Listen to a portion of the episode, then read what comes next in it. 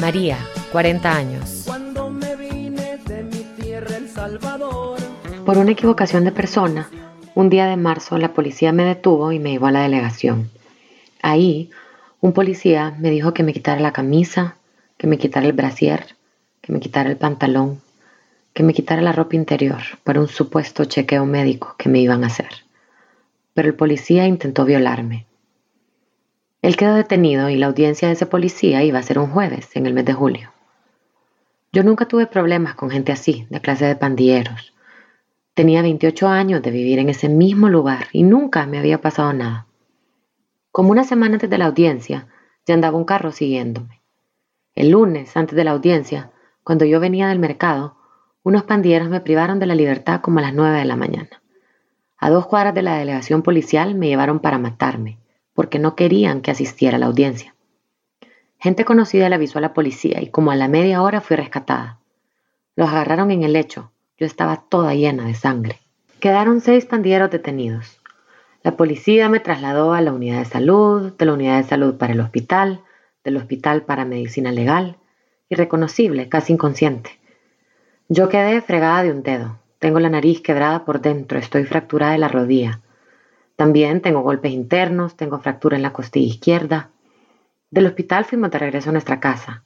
Ese mismo día llegaron familiares de los pandilleros detenidos y pedían verme a mí, pero mi esposo salió y les dijo que yo no quería hablar con ellos ni con nadie.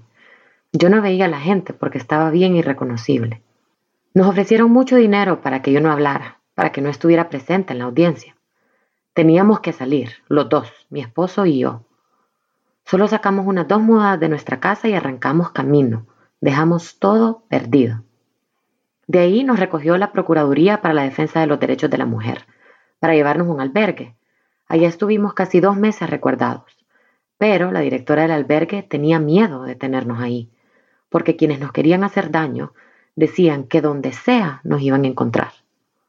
Yo quisiera irme lejos, muy lejos del sur de México, porque aquí ya nos encontramos con gente conocida. Aquí había una mujer de la misma zona de donde nosotros venimos, que se relacionaba con pandillas. Es fácil que lo localicen a uno.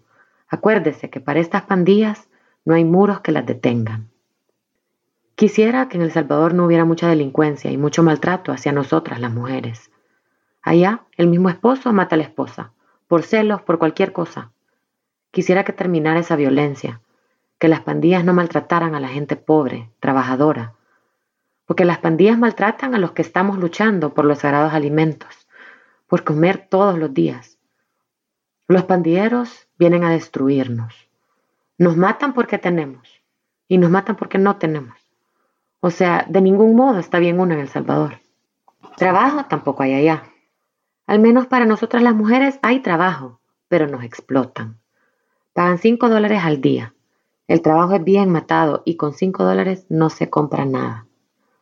Solo éramos dos en la casa, mi esposo y yo, porque tenemos dos años de estar casados. Pagábamos 30 dólares de alquiler. Con luz y agua salían 50 dólares.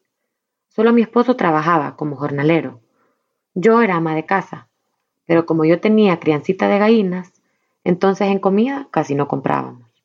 Solo el maíz y yo echaba tortillas. Tenía suficiente gallinas, comíamos gallinas, huevos, comprábamos frijolitos. Por eso no había mucho gasto, porque con dos personas teniendo lo necesario no hay mucho gasto. Pero las familias que son grandes, ¿a qué se tiran los hijos? A robar. ¿Porque no tienen trabajo o porque no les quieren dar trabajo? Lo que quisiera ver diferente aquí en México es que las autoridades no trataran mal a los migrantes, porque somos seres humanos que tenemos derechos en Centroamérica, dado su situación tanto política como económicamente, ya para muchos no hay otra solución que abandonar su patria, tal vez para siempre.